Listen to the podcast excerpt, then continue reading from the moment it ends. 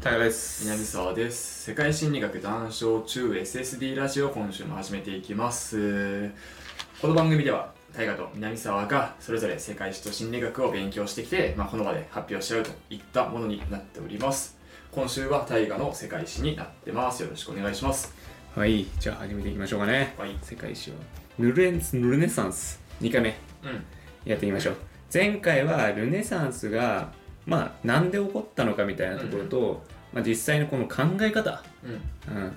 まあ、文芸復興とか、まあ、古代文化の復興だとか言われてますが、まあ、講義的にはヒューマニズム復活ですよと。うんうん。人間らしさを取り戻しましょうみたいなね、形の、えー動きとなっている中で、もう裏側には、まあえーキリスト教の、うん。えー考え方、まあ、権威とかが下がっていったよって話だったりだとか、まあ、その裏にはその十字軍の失敗うん。ないしはこうペストの大流行神様って救ってくれないよね、うん。えーだったら、えーすまあ生きてるうちに楽しんでいこうよ。人間らしさ取り戻していこうよっていう動きはい。に、えーイタリアの、えー東方貿易であるとかでお金持ちが一般化し始めたっていうところがあるんで、えーそういうところで支援をどんどんしていったことによって芸術家が、えー特に、えー盛り上がってきたよっていう時代だったわけなんですよ。はい。うん、で、えー今日はですねあのルネサンスの、まあ、美術の特徴であるとか、えーちょっと美術以外っていうところにも目を触れながら、えーちょっと人の方にも入っていこうかなと。はい。ルネサンスに活躍した人たちですね。うん、で、えっと、まず、まあ、ルネサンスの美術、えー以外の部分ですね、えー美術がすごいフォーカスされるじゃないですか。うん。ただ、以外の部分だと、まあ、文学とか科学っていうのも大きく発展ししてますよとうん。いったところで、例えばシェイクスピアとかね、うん、この人はもうハムレットとか、うん。ベニスの商人とかね、えーの人ですけど、あとは科学とかだとコペルニクスの地動説。うん。うんだったりだとか、その後ガリレオ・ガリレイのえー地動説の証明であるとか、あともう有名だとピサの斜塔の実験みたいなね、はい。えー大小のこう、えー金属の玉を同時にね、ピサの斜塔から落として、えーそれが同時に地面に落下するとうん。いうところで、えーまあ、質量の大きさ、えー落下速度っていうのは質量の大きさによらないことっていうのを確認したみたいなね。えーっていうところで、えー美術以外にもね、発展した分野っていうのが結構ありましたよといった話なんですが、えーまあ特にね、先ほども言ったように注目されたのは美術の部分ですと。うん。うんいったところで、ルネサンス美術の特徴ですね。えー一つは遠近法、うんうん。一つは陰影法、うん。三つ目は写実性のある肉体美とうんうんいった、この3点が、まあ、ルネサンス美術、まあ、中世、えーから変わったところっていうところですね。うんで、実際にこう中世のヨーロッパのキリスト教の美術で見ると、まあ、平面的なものが多いですよと。はい奥行きがあんまないよね、みたいなね。ああそうなんだへえ影もあんまないよね、みたいなね。はいはいうん。なんか、目でかくないみたいな。写実性もないというか。へえ。うん。はいはい。なんかギョロッとしてないみたいな。感じが多いわけなんですよ。うん、だから、えこれっていうのがゲルマン民族による大移動でこう入ってきてギリシャローマとかの文化っていうのは一回こう途絶えちゃった部分も、うん。えーあったりとかして、まあ、芸術家自体のレベルっていうのが下がったみたいな考え方も、えーありますと。うんうん。いうところで、まあ、ギリシャローマの頃に戻っていくと、えーもうすでにこう遠近法であるとか陰影法とかうんえーそれこそもう肉体美みたいなことはもう完成されていたレベルだったんだけど、それが一回こう中世ヨーロッパで、えー平面的になっていったよとうんいったところですね。うん。あとはキリスト教の影響が強かったと。中世ヨーロッパにおいては。うんうん。もともと偶像崇拝っていうのがまあ禁止されている中で、まあ、表現の規制があったんじゃないかなっていうふうにも言われていると。はいいうところですね。うん、で実際にはこう東ローマ帝国えビザン帝国の方では、えー中世でも遠近法っていうのがこう、えー使われていたっていうところを見るとやっぱりこうキリスト教の影響であるとか文化のえー途絶えみたいなことはあったのかなというふうに言われていますと。でこの特徴を踏まえた上でこうルネサンスの人にフォーカスして、えー話していきますけれども、はいまずですね、このいろんな芸術家がいるわけじゃないですか。うんただその大前提のこう、えー家、貴族っていうのが、にフォーカスしたいんですけれども、えールネサンスが隆盛し、えー盛り上がったのはイタリアのフィレンツェってとこですね。まず、北イタリアのね。うん、これ前回もお話ししましたけどでそこの中で大パトロンっていうのがいて、うんまあ支援者ですよねめっちゃお金持ちって人はメディチ家っていうねこれも結構有名かもしれないですね、有名人ですね。そう。メディチ家の存在が、えー大きくありましたと。はい。でこのメディチ家っていうのは誰を支援したかっていうと例えばボッティチェリうん。もそうですね。あとはミケランジェロとか。うんうん。あとはレオナルド・ダ・ヴィンチとか。うん。っていうもう名だたるこう芸術家たちを支援していたのはメディチ家なんですよ、うん。うん、だからメディチ家のお金なしには彼らは出てこなかったとうん。いうわけなんですねで、えーあとはですねもう金っていうのもそうなんですけれどもあプラトンアカデミーっていうのを作っておりましてですね。はい。このプラトンアカデミーってもうアカデミーなんで、うん。まあ、学校みたいなものなんですよ、うん。アンプラトン？ん？そうそうそう、はいそこからまあだからその文学者もそうだしうん。あとは哲学者ね。プラトンから来てる、うん。哲学者もそうだしでそれこそ芸術家はいもそうだし、だからみんなが集まってわちゃわちゃ話すみたいなね、うん。まあ実際に学校っていうよりはなんか寄り合いみたいなねみんなで集まってわちゃわちゃ話すみたいな、はい。まあ、まさにあのギリシャの文化の時にありましたよね。なんかもうみんな暇だから集まって話すとうんうん。いう感じでこのプラトンアカデミーっていうのを、えー集う、えー彼らが集う場所っていうのを作ったとはい。いうところなんですよ。はい、でこのメディチ家っていうのは、まあ、最初はね一番最初はこう薬屋さんとかをやってたんですね、うん。えーイタリアの北イタリアの方で薬屋であるとかあと毛織物とかね、えーなんかちょっとちっちゃいところのこう商人みたいな感じで出てくるんですよ。うんただ、えーそれから、えーまた業務を転換してですね銀行業を始めるんですね。はい。でこの銀行業が盛り上がるんですよ。うん。これが大当たりする、まあ、ユダヤとかもねお金持ちになるにはまず銀行業だと貸金業だといったところですけれども、えーこのメディチ家っていうのも銀行業で大金持ちになりますというところで、えー最初はフィレンツェを中心に、えー彼らっていうのは、えー活動していたわけですけれどもそれをどんどんこう視点を増やしていくわけですね。うん。イタリアの各国はもちろんなんですがイギリスとかフランスとか各国に外国に視点を設けてですね、えーどんどんこうお金を貸して、えー得てみたいなところでお金持ちになっていきますよと。はい。いったところで、えーさらにはですねこの人たちがもう大金持ちになりすぎてですね、うん。え2人の教皇も出しちゃってると。うんうん。キリスト教ってまあお金で買ったとは言いませんよ。うんうん。ただお金を持ってるからこそあの権威を持っているとうん。いったところで、えー彼らの家系の中から2人も教皇が出てきてですねその中の1人がレオ10世という方ですね、これはまあ後々出てくるんですけれども、えー彼はその後の宗教改革を引いた引き金の1人といったところですね。はい。そう。だからうん結構だから世俗化しちゃってるって話ですね。キリスト教のその教皇っていう権威自体も。うん。もうそういう人たちがもう慣れちゃう時代ですよと。いったところです。でそういう家系その彼らがありながらそのメディチ家に最も影響を受けた人物、うん。芸術家っていうのはボッティチェリとうん。いう人物なんですよ。で、えっとボッティチェリっていうのはまあメディチ家からこう、えー支援を受けますよね。うん。で、えーその中で「春プリプリマベーラ」っていう作品であるとか、あとは「ヴィーナスの誕生」っていうのとかね、有名なこの絵っていうのを描いているんですよ、はい。まあ、この2つっていうのは特徴的なのも宗教画ではないんですよね。ギリシャ神話の、えー作品なんですよ。はいはい。そう。だから、えーまあ、そこから見てももう宗教画以外も出てるし、まあ、その絵って自体がメディチ家のこ結婚式に際して作られたんではないかなって言われてたりだとか、えー実際にこうなんかメディチ家から「よろしくね」っつって作ったようなうん作品なわけなんですよ。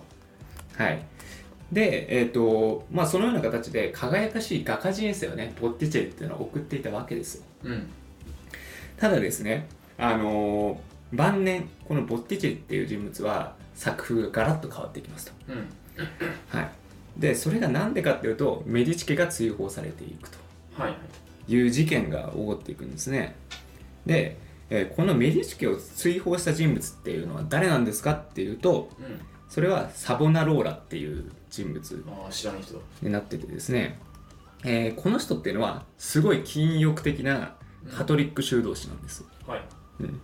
禁欲的っていうのが非常に重要なんですがあのこの頃っていうのはメディチ家はお金いっぱい持ってますね、うん。うん、だからあの贅沢をやってるんですよ。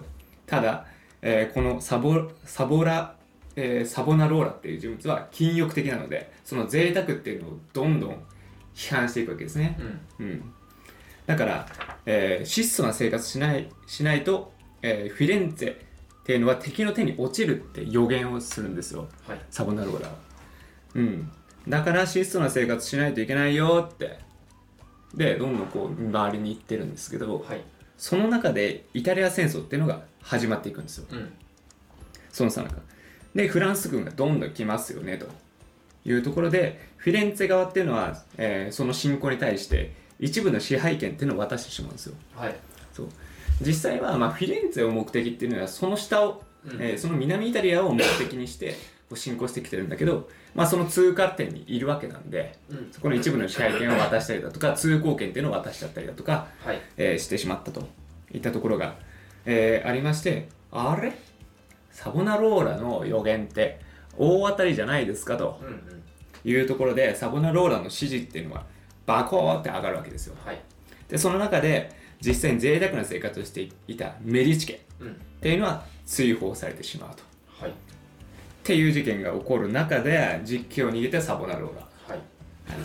彼っていうのはその後も上流階級の贅沢っていうのを、えー批判していってですね、ついには、えー虚栄の焼却っていうのを、えー起こ起こしてですね、えーこれはもうひこう世俗的で人を惑わすようなものっはい。ていうのは全部燃やそうぜっていううん。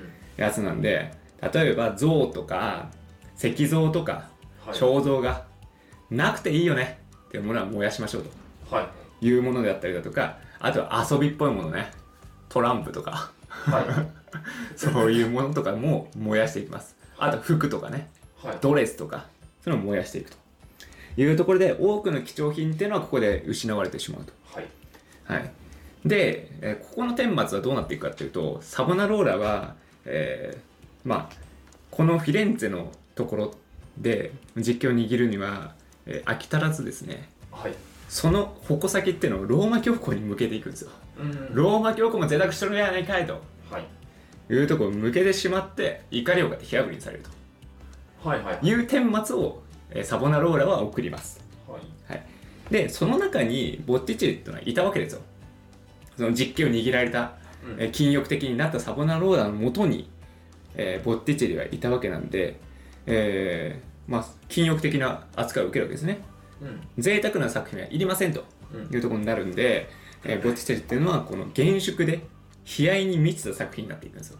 はい。でよりカトリック宗教の実権が握られたわけなんで宗教が中心になっていったと。はい。はい、でさらには、えーそのパトロンを失ってるわけですね。メディチ家っていう、だから、えー仕事としても作品が暗くなっていったし、うんえーそれに比例して仕事もなくなっていくと。うんいったところになるんでどんどん売れな、えー仕事絵も売れなくなるし仕事もなくなるしっていうところでボテチってっていうのはもう若い頃はすごい輝かしいえー画家生活を送っていったけれども、うん。えー最後にはもうお金もなくてひっそりとなくなってしまうと。い。った人生を最後送っていく人物といったところになっております。はい。ですね。なので、えー次回はですね、まあ、もうちょっと今ボッティチェリとメディチ家っていうところにフォーカスされてたけれども、まあ、例えばミケランジェロとかねレオナルド・ダ・ヴィンチみたいなところにもこう、えーフォーカスを当てながら、えールネサンスっていうものを進めていこうかなというふうに思っております。はい、はい今回以上ですね。あれだわ俺もヴィーナスの誕生とかはい。あれ俺宗教画だと思ってたあむしろあ、はいはいはい。がなんか印象は全然違ったわああ、まあまあ、神話画ですよね。宗教画っぽいじゃない？なんとなく雰囲気が。ああ、そうだ。ね。いや、あれね、だから実際に、本当はどうかわかんないけど、うん。あの、キリスト教とギリシャ神話の融合とも言われてるわけ。ああはいはいはい。はい。だから、あの、最、あの、実際にこの真ん中のヴィーナスっていうのは、うん。あの、まあ、ギリシャ神話のヴィーナスなわけですよ。はいうんうん。なんだが、マリア様を象徴しているとも言われているというところ。だから、あの、ちょっとお腹ぼっこりしてるじゃない？うん。だからあれがマリアの渋滞とかはいはい。っていうのを表しているんじゃないかとも言われている。ああなるほど。ねだからボッチェリの他のそのビあのヴィーナスの誕生じゃなくて、うん。そのプリマビーダに関しても、まあ、そういうふうには言われてたりして、なんかうまくそのキリスト教とギリシャ神話とかを融合させていこうっていう動きもこの人はしてたかもしれない。はいはい。みたいなね、なんかその辺が俺宗教画って印象があったからさっきの写実性と遠近法と陰影法うん、うんうん。が、まあ、ルネサンス特徴ですよって言われたけど、うん。言われてあれ元からあったくねって思ってたわむしろ、ああはい宗教画はも歩くねってそのなんか俺の中の宗教画がやっぱりヴィーナスの誕生とかさ、いはいはい。あの辺が俺宗教画と思ってたからうんうん。あの辺もちゃんと影あったくねとか写実ちゃんとしてねって思ってたのがあったからちょっと違和感がね、はいあったけどそうなのねっていう。あれは宗教画じゃないのねっていう。うんうんうんうん。そう。あっていうか、うん、宗教がルネサンス時代もめっちゃあるから。ああそういうことね。そうそうそう。宗教がめっちゃあって、えー宗教が比較でも、うん。えー同じようになってるというか、はいはいはい。中世のヨーロッパの時の宗教画が平面。はいはいはい。でルネサンスの宗教画は、えーちゃんとなってる。はいはいはい。ちゃんとなってるというか遠近法もある。はいはい。そう。だからボッティチェリ晩年宗教が書いてるけれどもうん。その時はまあ普通に遠近法とか陰影法とかも使われてるし、はいはいはい、うん。まあ、そもそもボッティチェリ自体はそんなに遠近法とか陰影法とか得意じゃなかったらしいが、うん。まあ、一応ちゃんとリアルにはなってるはいはい。といった感じですね。なんか逆にあれだわ。ルネサンス以前の絵っていうのが思い浮かばないかも。そっちの方が思い浮かばないかも。あー確かにね。俺も結構初めて見たかもしれないね。今回見て。俺見見てないからさ、どれがそうなのって思ってるわ。はいはいはい。ルネサンス以前が。うんうん。以降はさそれこそサイズとかに飾っあであるからさそうそうそうそうそう。まあ分かりやすい。うんうん。だけど以前ってなんどれだよってあの見たことないと思う。マジで。やっぱり。うん。俺も初めて見たしうん。あのー、なんだったらあの書けそう。ああそうなんだ。は我々で書けそう、いはいはい、うん。なんか本当にリアルじゃないって感じ。へえ、うん。うんよよく言えばというかまあ子供のなんか前衛的な絵みたいな感じへー。するかな、うん、なんか有名な作品とかあるの？有名な作品？いやでも宗教画になっちゃうよね。有名なやつはあるよ。中世ヨーロッパの。大なんか一体回は見たことあるわみたいなやつあるあったりするのかいやーないんじゃないかな。いやーないね。なないか。それがさすがにないのか。いやみんなが見たことあるうん。平面なやつね。ないと思うわ。これをイメージしてくれたらこれから先がその誕生に進化しましたって言ったら分かりやすいじゃん。確かに。なるほどねみたいになるけどいやないかな。俺あんまり。俺俺も全部初めて見たもんね。なるほどね。うんうんうん。あんまないな。あでもこうこういうのだね。こういうの。ああはあはあはあはあはあはとかこういうの。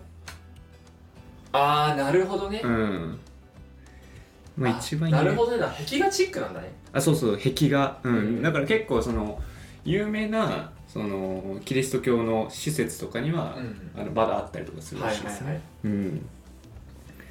でもなんか下手下手っていうかなんかうーん魅力ないなって感じ、うん。あれみたい。なんかさ一時期話題になったけどさあの美術品を修復しようと思ったら変になっちゃったみたいな。う んそうそうそうそそう。のそう改訂後みたいな。そうそうそうあーこれ有名かも。ああでもさっきと一緒やんほぼ。そうそうこれのあのひどい版というか。はいはい。うん。なるほどね。そういうのがもともとだったのね。ルそうだこれとかサイゼリアにねあの入んないでしょ。入んないね。うん。なんかあの日本のなんか政治の絵みたいなのあるじゃん。あれに似てるというかね。なんかね政治のあれあのちょっと比喩。そう。そうそうそうなんかあんまり魅力的じゃない。風刺画チック風刺画っぽいね。うん。なるほどね。あそれだったのねもともとが。そうそうそう。なるほど。それは確かにめっちゃ変わってるわ。で古代になるとあれこっちの方がうまくないってなるわけだよね。うん。うん。だからそこはなんかやっぱ落ちちゃったなみたいな。はいはいはい。まあセンスなくなったピカソみたいだよね。そうそうそうそうそう。だってこれがだって古代だよ。うんうんうんうん。あそれめっちゃその古代のやつはめっちゃそのミロのヴィーナスとか、うんヴィーナスのあれに誕生みたいな雰囲気あるねもうこれの正当進化じゃん。なんかうんローマ、ルネサンスか。ルネサンス。えまあやっぱりルネサンスの方がうまいけど古代ローマのやつもうまくないみたいな,、んなんかあれ一回落ちたなみたいな。うん、そうだね。そうそう。で今見せてもらったその古代ローマのやつうん。はサイズに飾ったってもう違和感ないと思うし。そうそうそうそうそう。だなんかやっぱりこの肉体のえ筋肉の感じとかっていうのも、あのーやっぱちゃんとしてる。うんうん。けど、まあ、ルネサンスではそれこそダ・ヴィンチとかのね解剖学とかが入ってきて、えちゃんとその体のこう、ね、長さとか、はいはい。うん配置とかも全部内臓も含めてやっていくとよりリアルになったよねみたいなはいはいはい。感じですよね。なるほどね。まあ俺はもうその宗教画っていうか元々ルネサンス以前の絵っていうのをマジで見たことなかったからうん。うん今今見てあなるほどねそういう進化あったのねっていう感じだったわ。落ちぶれたって言ってもどんぐらい落ちぶれたのか全然あれがなかったの実感うんがなかったうんうのさん。まああんまり仕事なかったんだろうねでも、はいはい。うん、やっぱ仕事なくなった分野って技術も落ちるというかねうん。モチベーションも下がるというんですかね。そっから復活するからねしてるから技術具やろうと思ったらできたのかなって思うんだよね、うんうん、うん、やろうと思わんかっただけで。そうね。いや仕事があんまりないからなんか盛りあんじゃない現代でも盛り上がんない。急に人口増えたらうん。サッカーみたいに技術向上するみたいなもんよ。はいはいはいはい 盛り上がんないからややんなくなるよね。優勝したら1000万やるからって言ったらめっちゃもうめっちゃみんなやり始めるみたいなね。上手くなり始める。でもそれがなんか0から100に行くんだったらあれだけどなんかイメージつくけどさ、何？50100っていうルートってなかなかイメージつかないよ。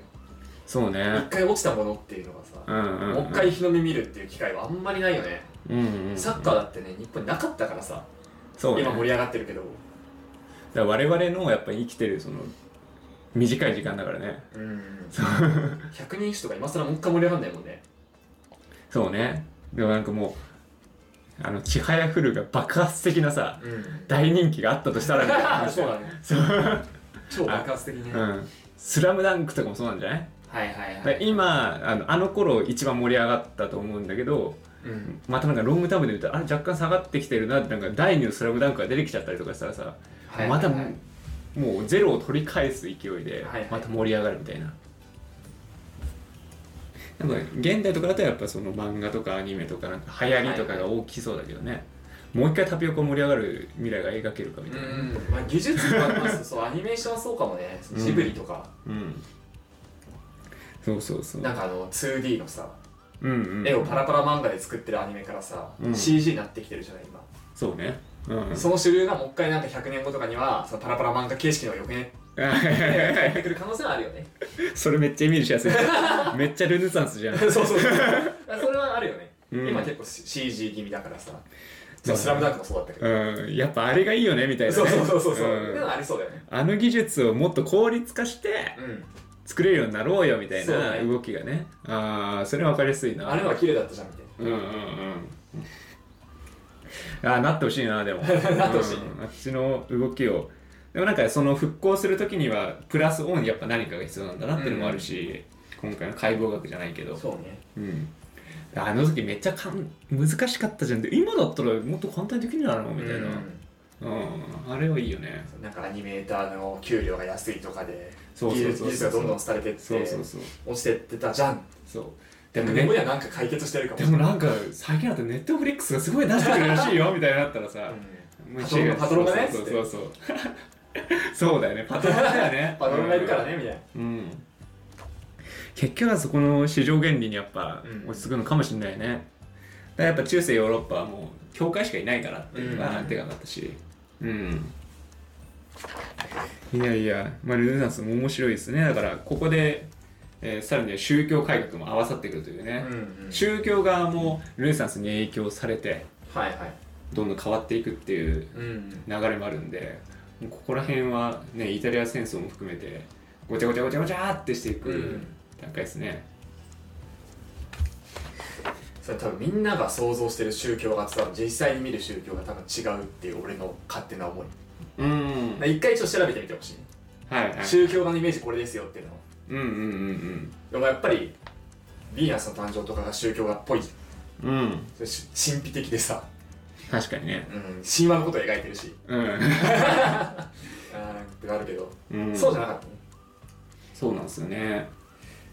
だからなんかサイゼリアとか行ったら見てほしい。ね一回ね。あれはでもあれだもんね。あれルネサンスルネサンスの あ平面のやつ見てほしいよね。そうそう平面のやつ見ないと。何からどう進化したのみたいな、うん。どんな退化したのってのは分かんないとはいはいはい。かもね。そうだよね。確かにこれ見たら俺めっちゃ衰退したなと思う 衰退しすぎだろさっきの古代ローマのやつ、うんうん。古代ギリシャの絵とそのヴィーナスの誕生と、うん。さっきのルネサンス前の宗教がうん。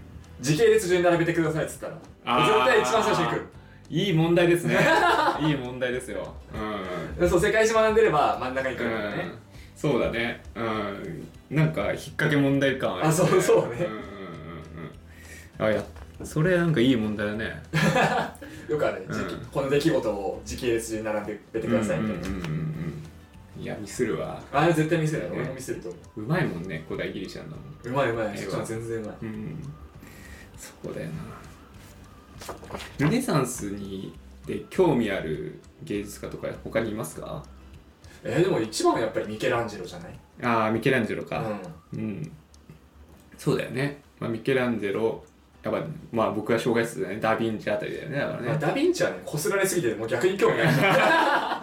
まあ、結構後だしね、うん。ダ・ヴィンチって。うん。結構後なんだよな。ダ・ヴィンチはなんかルネサンスに影響を受けた感があんまないのもあるわ。うんうんうんうん。そうなんだよね、うん。結構後期の方なんでね。うんうん、うんなんかあいつ独特のものを持ってる。うんっていうだけであって、だけって言い方もあれだけど。まあ華やかなね。そうそう。う、ん。ミケランジェロは俺結構ルネサンスに影響を受けたな感ちょっとあるから。うんうんうんうん。そうだよね。芸術家ってやっぱその三大巨頭感あるよな。うん。まあ結構あれだな。興味あるところで言うとそうだね。でルネサンスが起きる前とかっていうか最初の方どんな絵描いてたんだろうとかも気になるし。ね。有名作しか知らないじゃん。うんうんうんうんうんでもまあさっき言ってたそう最後の晩餐とかさまさに宗教画ではあるよね。まあそうだね。うん。まあでもボッティチェリは相当なんかルネサンス感あるよね。ルネサンスに振り回されたっていう言い方あれだけど。そうそうそう。ヴィーナスの誕生とかまさにそんな感じするよね。ああそうっすね。そうっすね。他にも いい人いる？いやー有名な人ね。芸術家。ねなんか知ってる芸術家がさ本当にあれなのみたいな。ルネサンスの人なのみたいなとこある。ラファエロとかそうじゃない？ラファエロってルネサンスなんだ。うん。ラファエロは三三大三大ってミケランジェロラファエロボッティチェリなのかな？あそうなの？多分。なんか三大なんちゃらっているよね。三大巨匠あ違うわ。ダ・ヴィンチミケランジェロラファエロなんだ。へえ。そう。一番盛り上がったルネサンスの時代に出てきたはいはいはい3人っていう感じ。ボッティチェリは入んないんですね。みんなが知ってるあの絵画がルネサンスの頃なのかそれ以降なのかっていうのはね。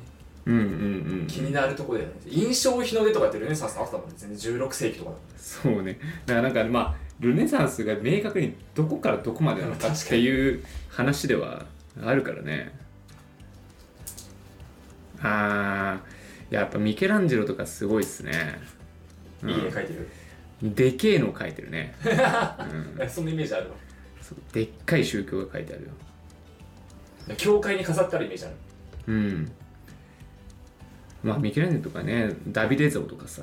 うんうん。そういうのもあるしあの有名なの最後の審判とかだよねだから。うんうんうん。あんなのどんねくらいでかいんだろうって感じだよね。ダ・ヴィンチとかもさなんか天井画を描いて壁画描いてみたいな。だからもううん全てを描いてるみたいなね。うん。うんなんかそんな感じだし天井画は面倒くさくて適当に描きましたみたいなこと書いてたりとかするしね。はいはいはいはい、うんででも今見たらすげえみたいな感じなんだけど、うん。適当に書いたんだとかね。まあ、そいつらが言う適当がねうん。俺たちにとってはとんでもない。でもなんかちょっと面白いなと思ったのがやっぱりルネサンスの頃とかってなんか例えばサインとかあるじゃん。はいはい。ミケランジェロみたいなね、う右下に書くとかあるね。あんまりそういうのないんだってね。へえ。何で判断してるかって本人たちがその絵に出演してるかどうかっていうね。本人？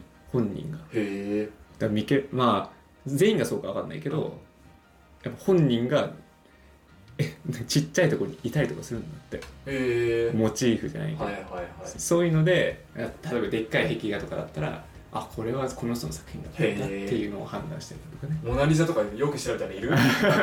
モナリザ違うんじゃないモナリザはね肖像画だから。ね、うん。さすがにねそうそう。例えば最後の審判とかだったらはいはい。うん、ミケランジェロ登場とか。はいはいはい。ここここですみたいなねこれ僕ですって。そうそうそうそう。自己主張激しいよ ねいやそういうのもなんか面白いなって思うよね。はいはいはい。そうね。まあ後期の方っていうかルネサンス終わった後の芸術とかってね結構サインが。そうそうそう。ありますが。だこれはまあイタリアとか行ったらそういう美術館とか行ったら、まあ、こういうの聞いたりとか勉強したり行ったら面白いんだろうね。ううんん。まあサイゼリアでもうん、まあレプリカでも分かんないんだね我々うん。もわかんないから。いやねこの前回も言ったけどストーリーみたいなものがねうんうんうん。あるわけなんで。なんかねこのヴィーナスの誕生ん？プリマビーラか。あのまあ一番左にゼフィロスがいて、はいはい。えーそこに、えーこうクラリスがその真ん中に風を吹きかけられた先にクラリスがいてでギリシャ神話的にはゼフィロスとクラリスがこうの子供がフローラでみたいな。三連でこうつながってるみたいなね。全然わかんない。あ全然わかんない。な何の話してんだろうーお父さんお母さん子供みたいになって変身の姿がこうはい描かれてるみたいなね。端っこにみたいな。はいはい。うん。ファイナルファンタジーの話でもドラゴンボールの話でフローラみたいなセフィロスみたいなでキューピッドが目隠しされてて恋を盲目みたいなね、うん、感じだったりとかね。ギリシャ神話も知らねえからさ。えギリシャ神話前田がやってくれたじゃん、うん。出てきてなくね？あクラリスとかうん、出てきてないと思う。出てきてないゼフィロスとかかろうじていたかもね。ううん。だからまあいいくらでもいるからね、んそう、うん、うん日本と一緒で神羅万象ですから。い喋ってないこともいっぱいある、うん、そういう感じなんで。まあちょっと勉強されたら面白いんじゃないでしょうかと、うん感じですね。じゃあ今日は締めていきましょう。はい。えー世界心理学談笑中 SS ラジオはお便り募集しております。番組の感想や相談など何でも募集しております。はい。えーメールアドレスは ssd ラジオ199に gmail.com です。Twitter の DM でもお待ちしております。はい。それではまた来週お会いいたい。タカと南沢でした